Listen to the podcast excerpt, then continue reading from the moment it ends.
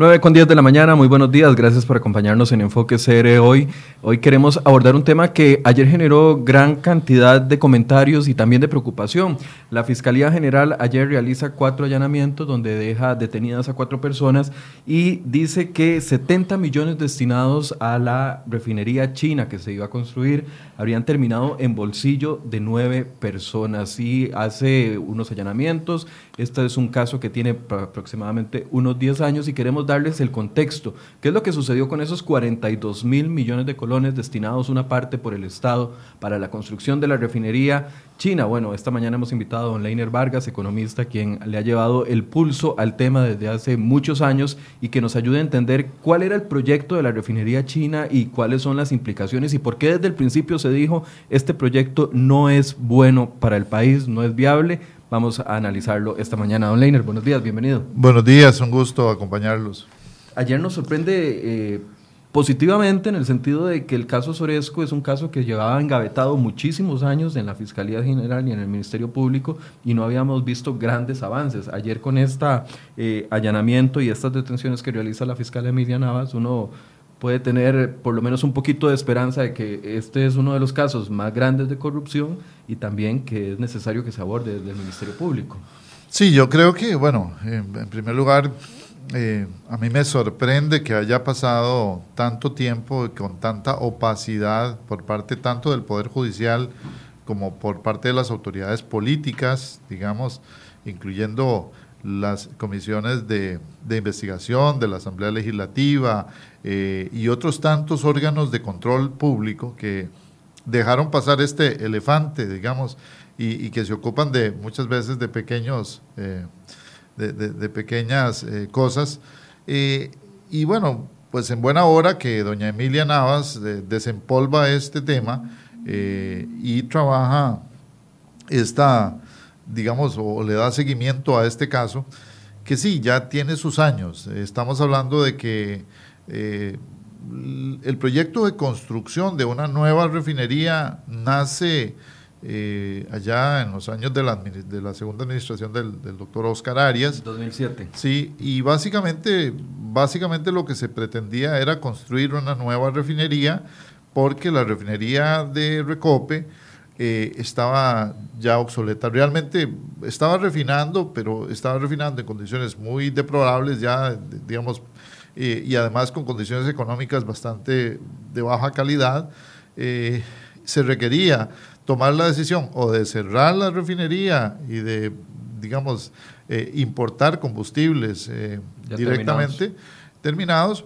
o de buscar un modelo de construcción de una refinería que en esa primera discusión se pensó en una refinería grande, se pensó en una refinería eh, de alrededor de 400 mil barriles eh, y se empezaron a hacer como un poco los, los análisis de la posibilidad de que Costa Rica, recuerdo también estaba en la agenda, de que Costa Rica pudiese eh, explorar ¿verdad? petróleo y pudiese también tener, digamos, una refinería que sirviera para ambas cosas. En el Atlántico. en el Atlántico costarricense ese primer proyecto, digamos, pasa muy, eh, eh, digamos, no tiene mucho, eh, mucho, mucho, acicate, digamos, en, aquel momento porque de alguna manera se cae la posibilidad de un financiamiento canadiense que estaba previsto para esa época. Y entonces el, proyecto, digamos, como que se deja y aparece en, el traspaso de la administración Arias a la administración eh, de doña Laura Chinchilla una versión nueva, digamos, sobre todo en el marco de la relación eh, que se empieza con la República Popular de China. Eh, y aparece, digamos, la alternativa de crear una refinería más pequeña, pero en alianza con los chinos. El famoso proyecto que termina eh, llamándose Soresco, que es una alianza estratégica entre la Compañía Nacional de Petróleos China y eh, la empresa Recope.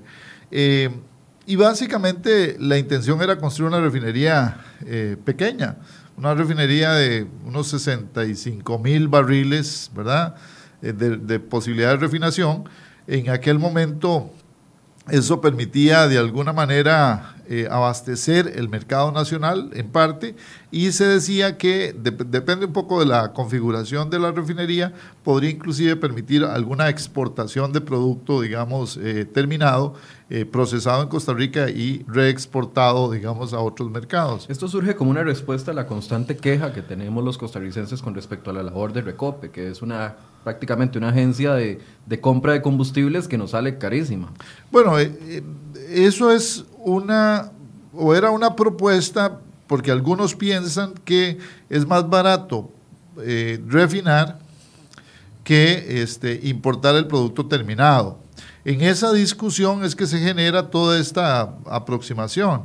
Eh, y además había, hay que recordar que detrás de todo esto había alrededor de 400, 450 en ese entonces trabajadores de la refinería de Recope que están en Limón que de decidirse cerrar el proyecto, pues lo ideal hubiese sido un, una, digamos, una, un, acuerdo colectivo que permitiera que esos trabajadores dejaran la refinería, tal vez alguna parte de ellos pasaran a algunas otras partes de Recope, pero eh, hubiese sido, digamos, eh, limitar a Limón digamos, de una de sus fuentes de trabajo históricas.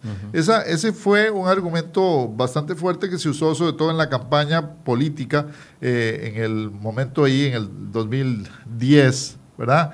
Eh, y recuerdo que estábamos con gran euforia de la relación Costa Rica-China. Nos acababan de dar el estadio. Acababa de terminarse de construir y inaugurar el Estadio Nacional. Entonces, mm, había toda una euforia por eh, cuáles iban a ser las inversiones chinas en la región.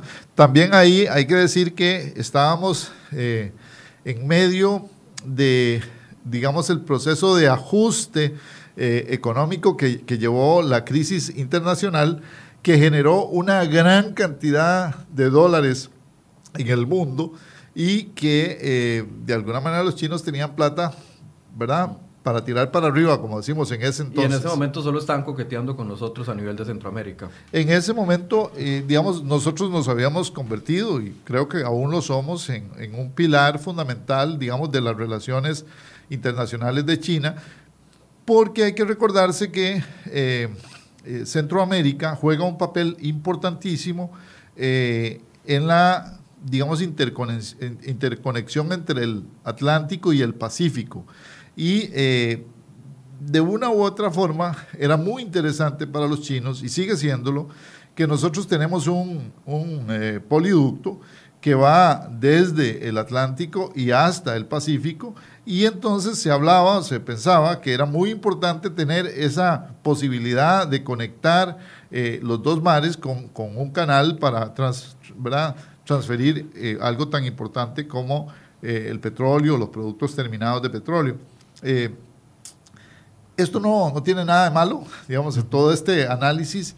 Eh, empieza, toda la historia empieza en el 2011, por lo menos en mí, en mi eh, condición, porque hay un grupo de trabajadores de Recope que, recuerdo, me, llamaron, me, me, insistían en que pues los atendiera, porque en Recope se había generado un, eh, usted conoce el edificio de Recope, era el antiguo VIXA, es un edificio de 11 pisos.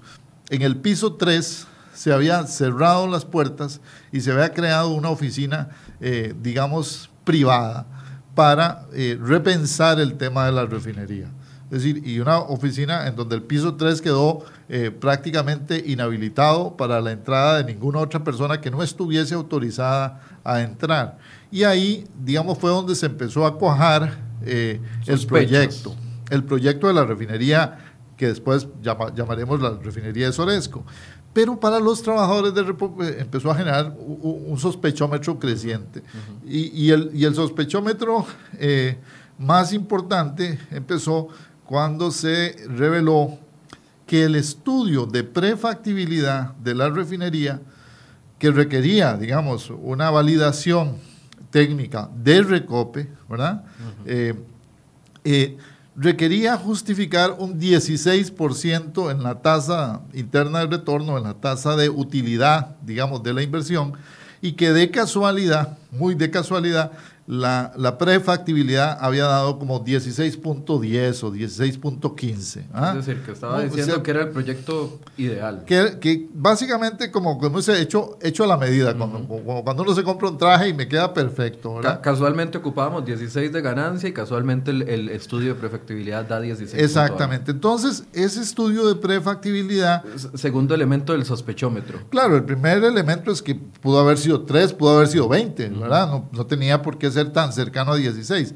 Pero el segundo elemento es que eh, se contrata a una empresa internacional por parte del Recope para que haga el análisis eh, y resulta que el análisis que se, que se hace eh, establece una serie de críticas, digamos, a, a, ese estudio de factibilidad. En realidad hay que entender que en la factibilidad hay dos fases, la pre y la factibilidad.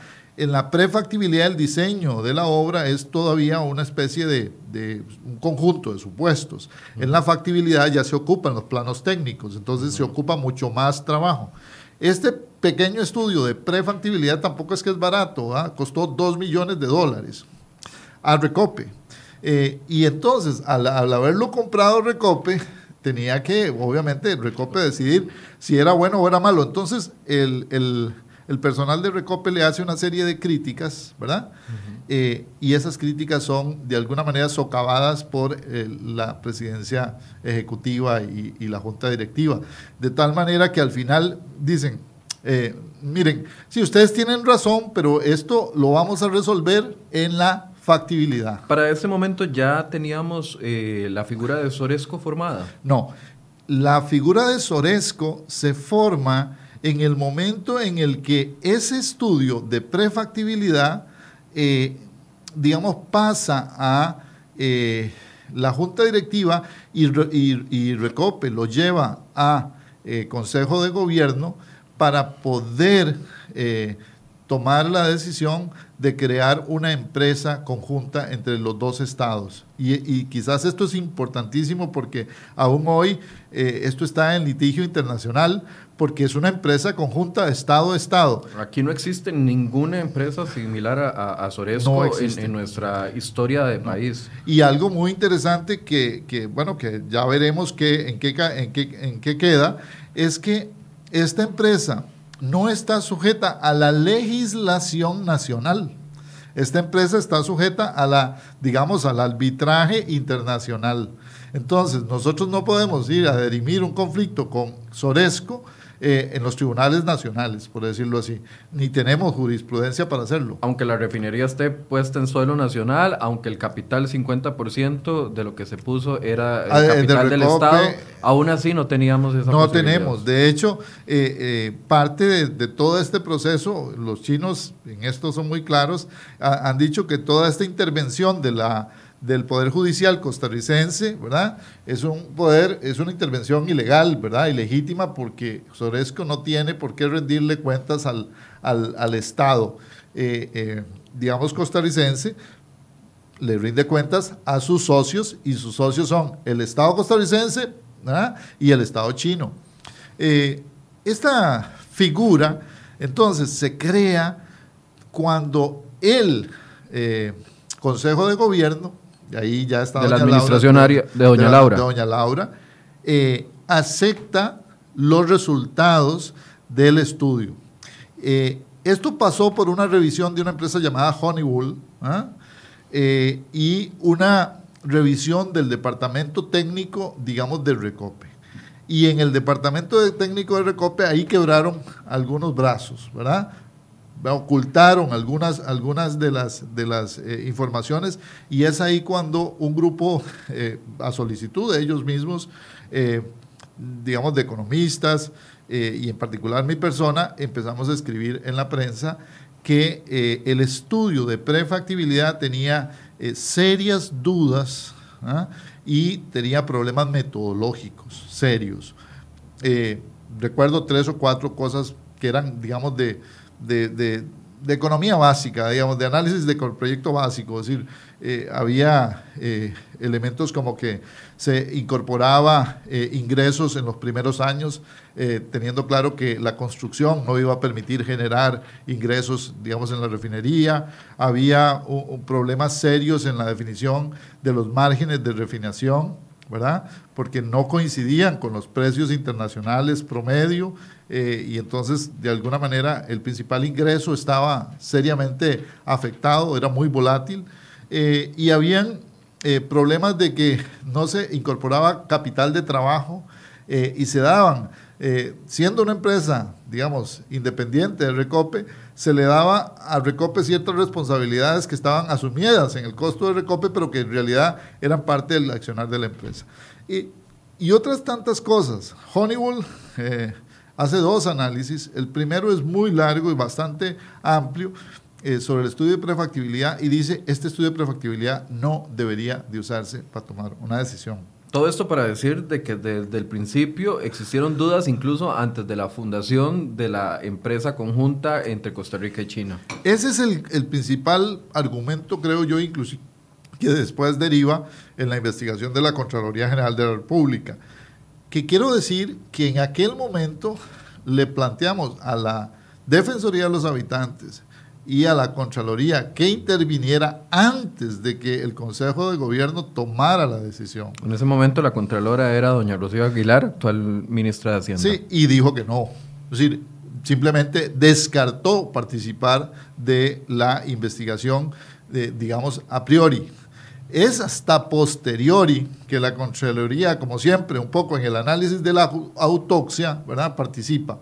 Eh, cuando ya en el 2012 ya se ha creado Soresco y aparecen, ¿verdad? Eh, ya los escándalos públicos eh, de, de, Soresco, y digo los escándalos públicos porque estamos hablando que ya se habla de que a la hora de crear Soresco se le dan a Soresco una serie de garantías y de condiciones, digamos, tanto para los trabajadores de parte del Recope como para los trabajadores de China.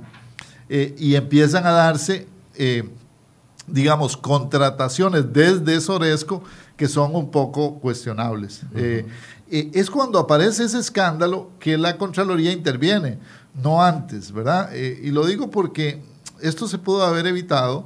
Yo, yo recuerdo que hicimos algunos contactos, enlaces en aquel momento con el gobierno de doña Laura eh, para advertirles. Por ejemplo, nosotros tenemos aquí eh, el Mideplan, que tiene una agencia de inversión, ¿verdad? Para advertir que el proyecto de preinversión debería pasar por una discusión en Mideplan, ¿verdad? Porque es, eran asuntos básicos que tenían que resolverse antes de que lo viera el, Consejo de Gobierno pero no hubo, no hubo, digamos, no hubo nadie en el gobierno en ese momento que estuviera dispuesto a, digamos, a echar para atrás. Eh, parecía que había, digamos, una gran voluntad política. Y esto tiene que ver con lo siguiente. En el momento en el que la refinería eh, pasa a manos, o se, es decidida, pasa a manos de Soresco, la construcción de la refinería tenía dos partes. Un capital de trabajo o un capital que tenía que poner cada uno, ¿verdad? Recope de un lado y Soresco. 50 millones de dólares cada, cada uno de Exactamente, los países cada, para, uno de para formar la empresa. Para formar la empresa y para hacer, digamos, lo que uno llama el capital de la empresa.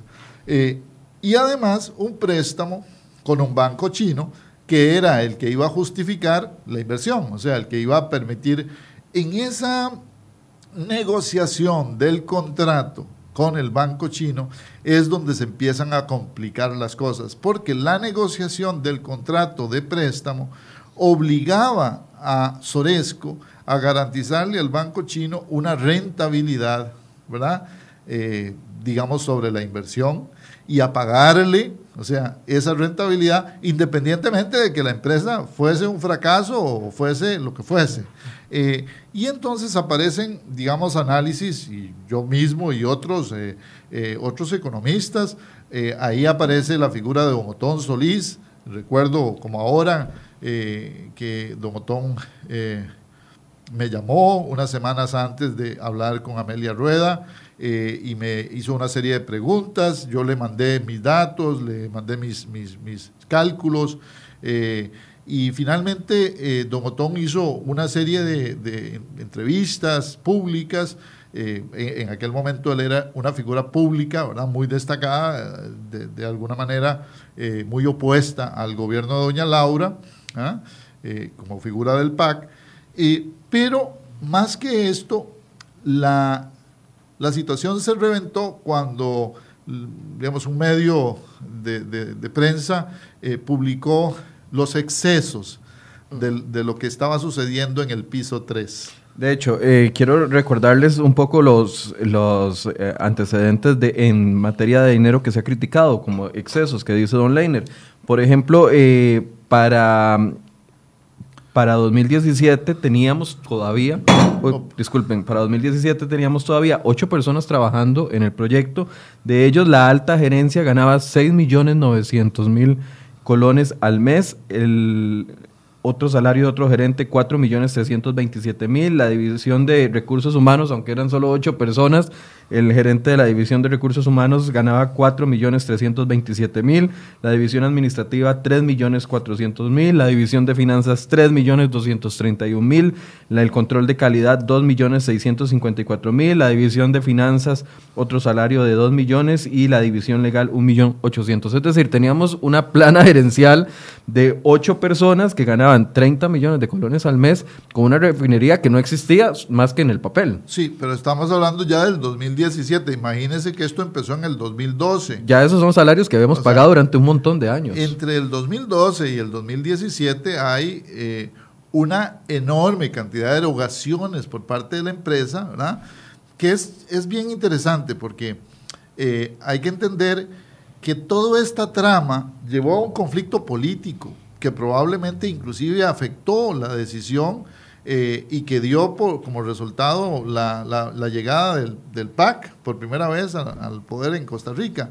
Eh, y lo digo con toda tranquilidad porque eh, de alguna manera en, en, aquellas manifestaciones políticas fuertes, don Luis Guillermo dijo, es que es una barbaridad que estemos nosotros, ¿verdad?, eh, teniendo esta, esta, este acto de corrupción. Pero ubiquemos en el tiempo, estamos hablando de campaña, ¿verdad? De campaña política, digamos, estamos hablando... Porque cuando llegó hizo todo lo contrario. Claro, y entonces, eso es lo que a uno como académico y persona, digamos, interesada en, en que las cosas se aclaren, eh, le, es un poco extraño porque eh, llega la administración Solís teniendo el conflicto, ¿verdad? Clarísimo, eh, sigue, continúa con el tema durante casi dos años en la administración Solís, siguen ganando estos ejecutivos los dineros, siguen viajando los funcionarios a China ¿ah? y otros funcionarios de la administración Solís también a China.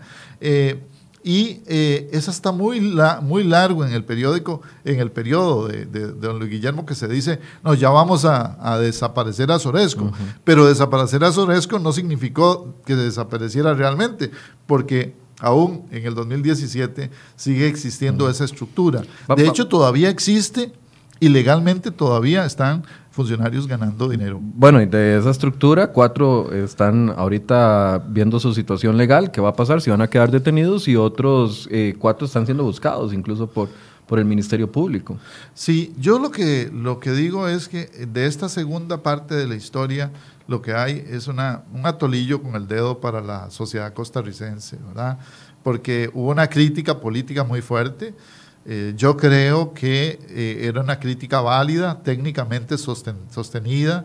No había razón para justificar un estudio de factibilidad que no era eh, digamos, confiable, que lo había hecho una empresa que era socia de la empresa china, que después había sido revisado por una empresa que se sabía tener intereses en la construcción de la refinería, porque iba a tener parte de los contratos de construcción, de patentes de la refinería. Es que, a ver, era un, era un negocio redondo, pero para los chinos, no para nosotros. Era un negocio redondo y te, te, explico el fundamento. Es que una vez que el contrato de préstamo hubiese sido eh, validado, nosotros teníamos que pagar el préstamo. Teníamos que pagar el préstamo, tuvimos que poner capital, tuvimos que poner empleados, tuvimos que poner edificio, tuvimos que poner dinero, tuvimos que poner teníamos que poner el puerto, teníamos que poner el puerto, o sea, ¿qué iba a ganar el país con eso? Y además, algo muy interesante, teníamos que asegurar una rentabilidad que si no se daba, había que asegurarla subiendo los precios internos de la gasolina que ya de por y, del diésel. Precios que ahí fue uno de los primeros choques, porque cuando llegó el proyecto Arecep, Arecep lo, lo que dijo es, yo le estoy fijando una metodología que es comparar los precios internacionales y si es más barato importar, usted importa, si es más barato refinar, usted refina. Pero ¿qué iba a pasar si ya teníamos el préstamo, si ya teníamos la refinería y resultaba más barato importar? Pues obviamente teníamos que, por un lado, importar los productos de fuera y por otro lado pagar la existencia de la refinería a través de la tarifa, porque al igual que los proyectos del ICE que se ha derivado, ¿verdad? Que, han sido tres veces más caros de lo que originalmente se planteó, ¿verdad? Más o menos en el mismo escenario estamos. Eh, en el caso de Recope tenemos una situación donde los proyectos, el proyecto si salía más caro, eh, tenía que pagarlo el usuario. Aquí, aquí la gran pregunta es dónde están los 70 millones de dólares o los 42 mil millones de colones al tipo de cambio de dólar de, del que estamos hoy. ¿Qué, ¿Qué, pasó con ese dinero? Bueno, escuchemos lo que decía ayer en la mañana la, la fiscala general, doña Emilia Navas, al respecto.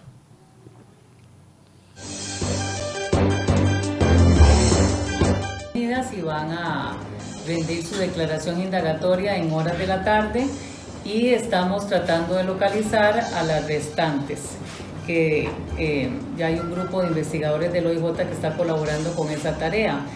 Eh, después de un año de investigación de esta causa que se abrió desde el año 2012, logramos recabar pruebas, sobre todo prueba que llegó gracias a una solicitud y orden de levantamiento de secreto bancario que se hizo, que determina la posible responsabilidad de estas nueve personas en los hechos que se investigan. Ustedes recordarán que este caso se trata de una posible administración fraudulenta y sustracción de fondos de Recope eh, a la hora de crear una sociedad eh, con una empresa de la República de China que pese a que fue constituida para presuntamente eh, arreglar las instalaciones de Recope en para ponerlas a funcionar, los dineros puestos por el Estado fueron sustraídos por estas personas y nunca se llevó a cabo el objetivo. Estas dos empresas, Recope, Recope y la otra, aportaron 50 millones de dólares para constituirla.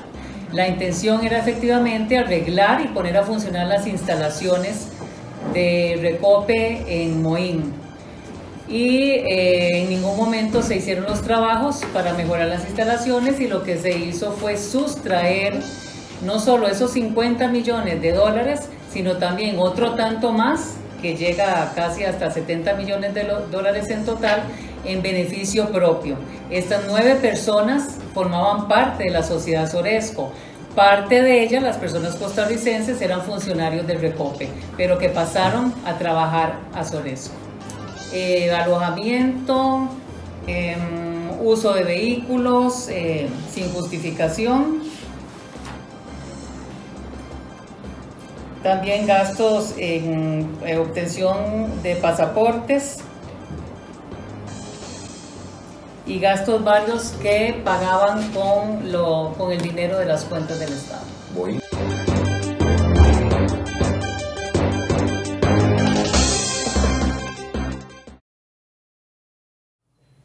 Bueno, tener una tarjeta que me permita gastar 42 mil millones de colones de fondos públicos, yo creo que eh, es el sueño de muchos, pero yo no quisiera estar en los zapatos de esos señores. Bueno, yo, digamos, eh, quiero manifestarle que me parece eh, muy importante que esta discusión se, se aclare. Efectivamente, ya después de, del 2012, una vez que hay un informe de Contraloría tan claro, ¿verdad? que repite los argumentos técnicos que ya habíamos dado en el 2011, lo digo con, con toda sinceridad, ya, no, ya no se justifica que el Estado costarricense eh, siga manteniendo una estructura paralela eh, llamada Soresco. Eh, me parece que da vergüenza que en, este caso tenemos hoy en día, por ejemplo, a, un presidente ejecutivo de Recope que fue miembro de la Junta Directiva de Recope, que justificó durante la administración anterior eh, estar eh, manteniendo esa estructura paralela y esos gastos, ¿verdad? Me parece que ahí, digamos, si bien es cierto, la Fiscalía está detrás de los actores eh, que han gastado esos dineros, hay actores políticos que deben rendir cuentas. Es que a eso es lo que quiero ir, don Leiner. uno entiende que si la empresa se conformó durante el cuatrienio de doña Laura Chinchilla, ahí es el, origen, digamos, de la problemática. Lo que uno no entiende es por qué el mismo gobierno Chinchilla, el, la administración Solís Rivera, no toman la decisión de decir, bueno, esto no es un negocio fiable para el país, vamos a pararlo. O es que ya teníamos tantos compromisos con los chinos a la hora de establecer el, contrato que no había forma de salirse. Yo, yo no sé, yo desconozco si había o no había digamos, acuerdos paralelos con los chinos, porque eso ya es objeto de una investigación judicial. Pero yo lo que sí creo es que, eh, digamos, se le tomó el pelo ¿ah? a los costarricenses, eh, porque de alguna manera se tomó una decisión sobre datos que eran falseados y que tenían un doble propósito, ¿verdad? Había una empresa eh, que era claramente beneficiaria de la construcción, de la posible construcción, que estaba diciendo que sí. Eso, eso en, materia de administración pública es como que yo ponga a un hermano mío a decirme si yo soy hermoso, ¿verdad? Me va a decir que soy hermoso para... Y que tenga mi papá financiándome exactamente, eh, eh, eh, detrás, los, cambios, digamos. Y efectivamente la, la situación era evidente, digamos, cuando, cuando el escándalo salió, me parece a mí que era evidente que la decisión política correcta hubiese sido cerrar todo tipo de relación con Soresco y pedirle a Soresco los 50 millones de dólares devuelto. Si hubiese habido una presidenta ejecutiva de Recope y un presidente de la República que hubiese pedido públicamente que se le devolviera esa plata al país y Soresco no lo hubiese hecho, a mí me parece que eh, ahí el presidente de la República y las autoridades políticas estarían con las manos limpias. Pero doña Sara Salazar, que fue la presidenta de Recope durante los, el tiempo que estuvo don Luis Guillermo Solís, todavía al final de la administración eh, buscaba alguna solución eh, alterna para llevar la, la eso se llama eso se llama tirar la pelota para adelante. Eso, se llama, eso se llama opacidad eso se llama doble moral porque de alguna manera eh, ellos llegaron en ese momento eh, en el conflicto político cuestionando la administración de doña Laura.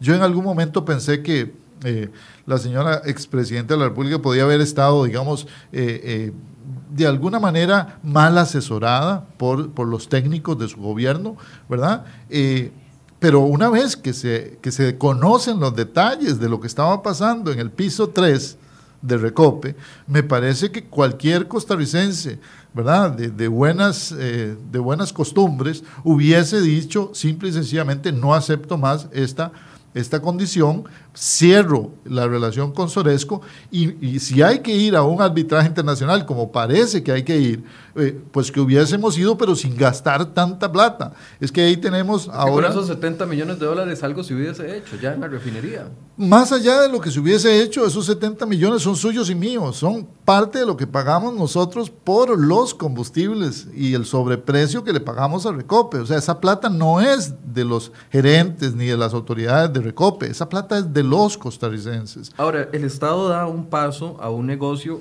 completamente, digámosle, novedoso, porque no existía dentro del menú de, negocios que tiene el Estado en este momento. Da ese paso, pero da ese paso a ciegas. Y ahora a mí lo que me genera temor es que la solución o la salida de esto nos salga muchísimo más caro que los 70 millones que ya de por sí, eh, según la fiscala general, están... Eh, Una de las, de las preocupaciones y por la cual yo fui muy enfático en aquel momento, y, tengo artículos de, de, prensa que lo demuestran, eh, era advertirle al gobierno de doña Laura Chinchilla que no había vuelta atrás, que cuando firmáramos la, la creación de la empresa Soresco, ese compromiso iba a obligar de alguna manera al Estado costarricense porque lo obliga a responder internacionalmente por una empresa que finalmente eh, puede ser que los chinos ganen el, litigio internacional y nos cobren ¿ah? eh, más cara inclusive que la refinería. Es decir, nos pueden cobrar una indemnización eh, por, no haber hecho el negocio que dijimos íbamos a hacer.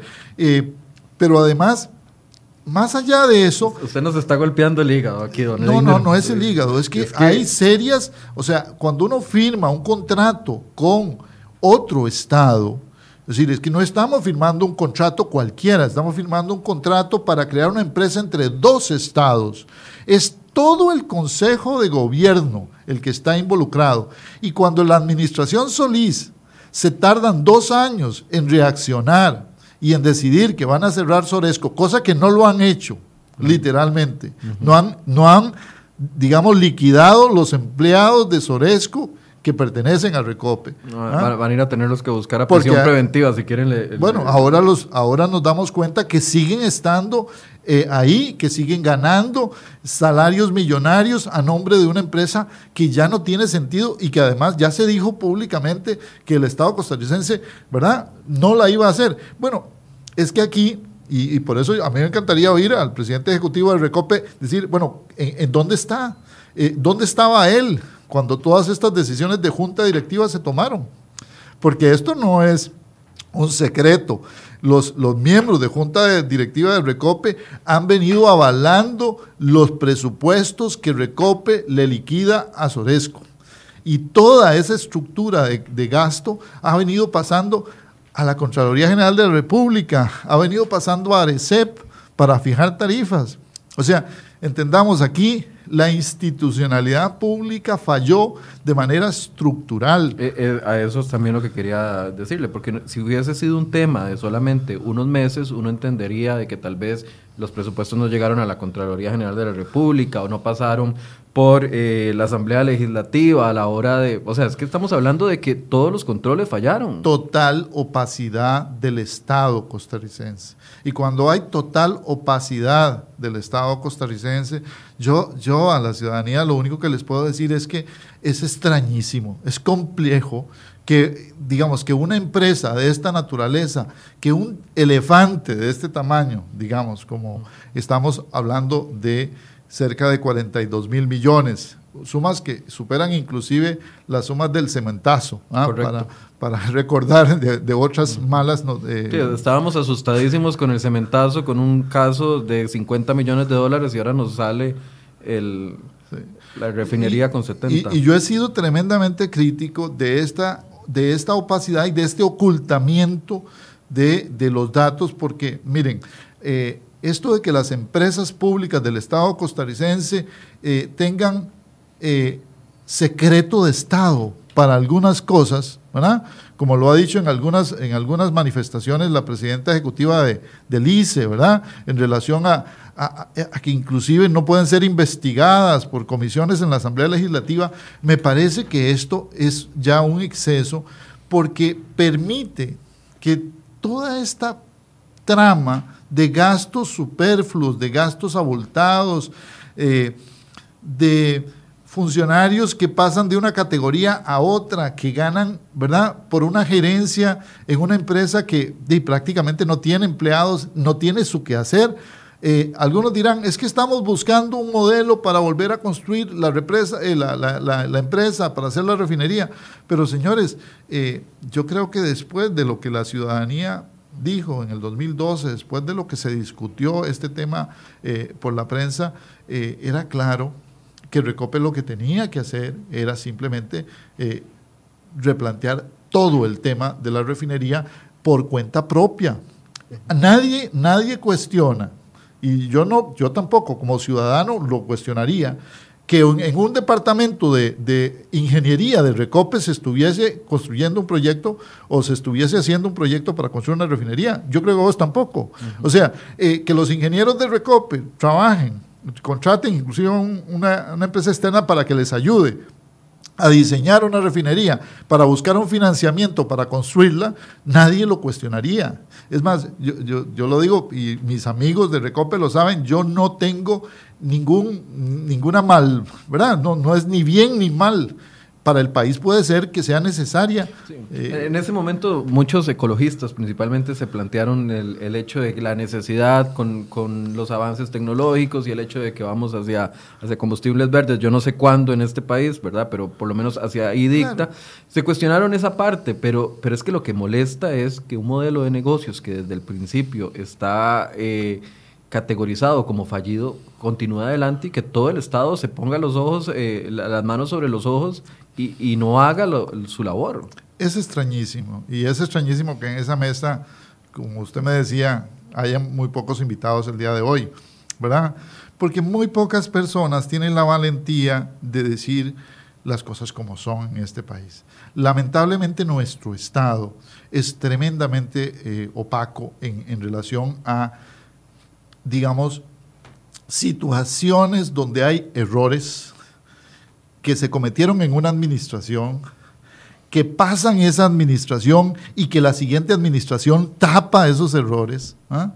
Ojo que viniendo de dos partidos políticos que se han enfrentado por, por la discusión de la corrupción, ¿verdad? Eh, de forma muy dura. Eh, y además, ahora pasa a una tercera administración ¿ah? Y no hay un pronunciamiento definitivo. Y no solo así, a un miembro de la Junta Directiva de Recope se le premia con ser el presidente ejecutivo de Recope. Eh, ahí es la pregunta, ¿se va a poder sostener el presidente ejecutivo de Recope en su puesto después de esta situación? Yo no sé si se sostendrá o no, yo no tengo nada contra él, es, es, es, es una persona eh, a, la, que estimo como persona, eh, pero yo le diría, digamos, desde el punto de vista ético, los costarricenses necesitan tener certeza de que en este Estado eh, eh, quien comete un acto no correcto. Ahora, la, salida. Es, llevado a la, a, la, a, la, justicia. Y ahí yo felicito públicamente a, la señora Navas. Me parece que una vez más se está poniendo, eh, digamos, las barbas en remojo del Poder Judicial y me parece que ojalá llegue hasta las últimas consecuencias porque los costarricenses merecemos transparencia y que haya eh, justicia. En 2017 China se negó a cerrar Soresco. Eh, cuando hubo la, propuesta, la salida de esto no va a ser fácil. No creo, eh, no creo que, vamos a ver, hay que acordarse, digamos, quienes conocen bien la cultura occidental, es decir, la forma de hacer negocios, ¿verdad? Eh, digamos, es muy distinta. Pero eh, hay que entender, y, yo por eso marco el periodo 2012 como un periodo crítico, porque hay que entender que nosotros creamos una empresa supranacional, que es entre dos estados, y que la creación de esa empresa supranacional la creó el Consejo de Gobierno de la República. Por lo tanto, para que esa empresa desaparezca, literalmente es el Consejo de Gobierno el que tiene que, y el presidente de la República tiene que, de alguna manera, eh, reaccionar y decir, mm, ¿verdad? Eh, echamos para atrás. Pero al echar para atrás como gobierno, como Estado, nosotros tenemos que ir a un juicio internacional. Y en ese juicio internacional nos van a pedir pruebas y le van a decir, muy probablemente los abogados en ese juicio internacional, mire, usted tomó una decisión con base en este estudio que usted técnicamente en Recope avaló, que ustedes formaron la empresa con todo el conocimiento de causa. ¿ah? Eh, eh, ¿por, qué se están echando para atrás ahora? Y si usted se echa para atrás en una negociación, usted tiene que pagar las consecuencias, ¿verdad? En cualquier acto privado. Entonces yo, yo creo que, eh, y bueno, no estoy diciendo ave de mal agüero, me parece que los chinos tienen un caso eh, un caso bien planteado eh, desde el punto de vista de que ellos, digamos, eh, más allá de si actuaron o no actuaron de una u otra forma, ellos tienen un negocio con Costa Rica, Costa Rica se niega a implementar el negocio una vez de haberlo aceptado, ¿verdad? Y bueno, y, las consecuencias de eso es de cuánto nos van a pedir de, de resarcimiento por no haber hecho la refinería. Todo esto, ¿ah? eh, y, vuelvo a insistir, ¿qué pasa con la Contraloría General de la República? ¿Qué pasa con una Contraloría que da un estudio, que pide que se cierre la refinería, que pide que se cierre la, digamos, la negociación, y le ha seguido aprobando presupuestos al Recope para que pague esas sumas que están ahí. ¿Qué pasa con la ARECEP? Que le ha seguido financiando eh, eh, tarifas para que Recope siga gastando esos 50 millones. ¿O es que esos 50 millones de dólares... Eh, digamos, ya desaparecieron. A, mí me sorprende, digamos, que cuando doña Emilia habla de, le preguntan los periodistas en qué se gastaron el dinero, porque ellos levantaron el secreto bancario, entonces ellos tienen certeza en qué se gastó el dinero y ella menciona una lista que dice, bueno, en alojamientos, en vehículos, en gastos de representación, gastos para pasaportes, salarios. Eh, a mí me, me, plantea que uno está muy confiado de que los dineros públicos están siendo bien administrados o al menos eh, existen los controles que podrían detectar este tipo de cosas, pero por la naturaleza de este negocio no tenía ningún tipo de control. Eh, bueno, vuelvo a decirte, desde el 2011 los mismos empleados de Recope denunciaban eh, la situación de falta de transparencia, De tener un piso cerrado, donde solamente ciertos empleados o ciertas personas iban. Después de casualidad esas personas pasaron a ser miembros de la empresa, dos o tres miembros de junta directiva que estaban en Recope eran también miembros de junta directiva de Soresco. ¿ah? Entonces empiezan a ver, eh, hay en la publicación del 2012, lo recuerdo, eh, una gran cantidad de viajes, estamos hablando de una gran cantidad de viajes de funcionarios de Recope a China y viceversa, eh, de funcionarios chinos que vivían en, cajas, casas de lujo, eh, que se gastaban honorarios eh, enormes, ¿verdad? en Limón. yo, yo ahí lo que, lo que creo es que estamos ante un caso de clarísima evidencia que se hicieron mal las cosas, pero que llevamos cinco o seis años de esa situación y los gobiernos y los gobernantes de turno no quieren destapar esa torta, no quieren ponerle ya las IES al tema. Y lo digo claramente, yo le pediría al presidente ejecutivo de Recope o que cierre definitivamente esa barbaridad o que renuncie que renuncie, porque me parece que es una doble moral mantener una empresa, ocultar todo ese proceso que ha pasado en Recope en estos años, ¿verdad? Eh, y, de alguna manera mantener vivo, ¿verdad? Un proyecto que claramente ya la Contraloría había eh, investigado y había dejado clarísimo que no. Y me parece maravilloso que doña eh, Emilia. Emilia Navas haya levantado esto, pero me parece una barbaridad que el Poder Judicial haya tardado casi seis o siete años, ¿verdad? Para tener un caso y vea que ni siquiera tienen el caso para hacer, digamos, las primeras eh, eh, detenciones eh, sobre un caso que, ¿verdad? que lleva siete años. Yo sé que no fue doña Emilia, ¿ah? yo felicito a doña Emilia, pero me parece que es una barbaridad que eso no haya trascendido más pronto. recordemos el tipo de fiscalía que tuvimos durante la administración de don Jorge Chavarría, una fiscalía que cerraba los ojos cuando le convenía. Bueno, yo no tengo puedo decirlo, no, no me consta, yo lo que sí creo es que, digamos, la ciudadanía, vuelvo a insistirlo, la ciudadanía costarricense está harta de eh, la poca transparencia con que las autoridades políticas de este país administran los recursos públicos. Y esto tiene que parar. Bien, muchísimas gracias, don Leiner. Un placer. Gracias por habernos acompañado y nada más de última hora les comento que en crhoy.com acabamos de publicar una nota donde eh, nuestro compañero Pablo Rojas indica que cuatro de los empleados de Soresco siguen sin ser detenidos. Fueron detenidos cinco el día de ayer y cuatro eh, permanecen sin ser ubicados. La Fiscalía giró una orden para ubicación y arresto, sin embargo hasta el momento los agentes del OIJ no los han ubicado eh, por parte de eh, unas diligencias que están organizando el OIJ y también la Fiscalía Adjunta de Probidad, Transparencia y Anticorrupción. De las nueve personas, cinco están detenidos, están esperando su condición judicial, si van a quedar eh, en prisión preventiva o no, y cuatro todavía siguen sin ser localizados. Les agradecemos mucho el tiempo, los invitamos a que visiten crhoy.com, ahí tendrán todas las actualizaciones de este tema que ha generado muchísima y también muchísima preocupación por parte de la ciudadanía. Muchas gracias por su compañía y muy buenos días.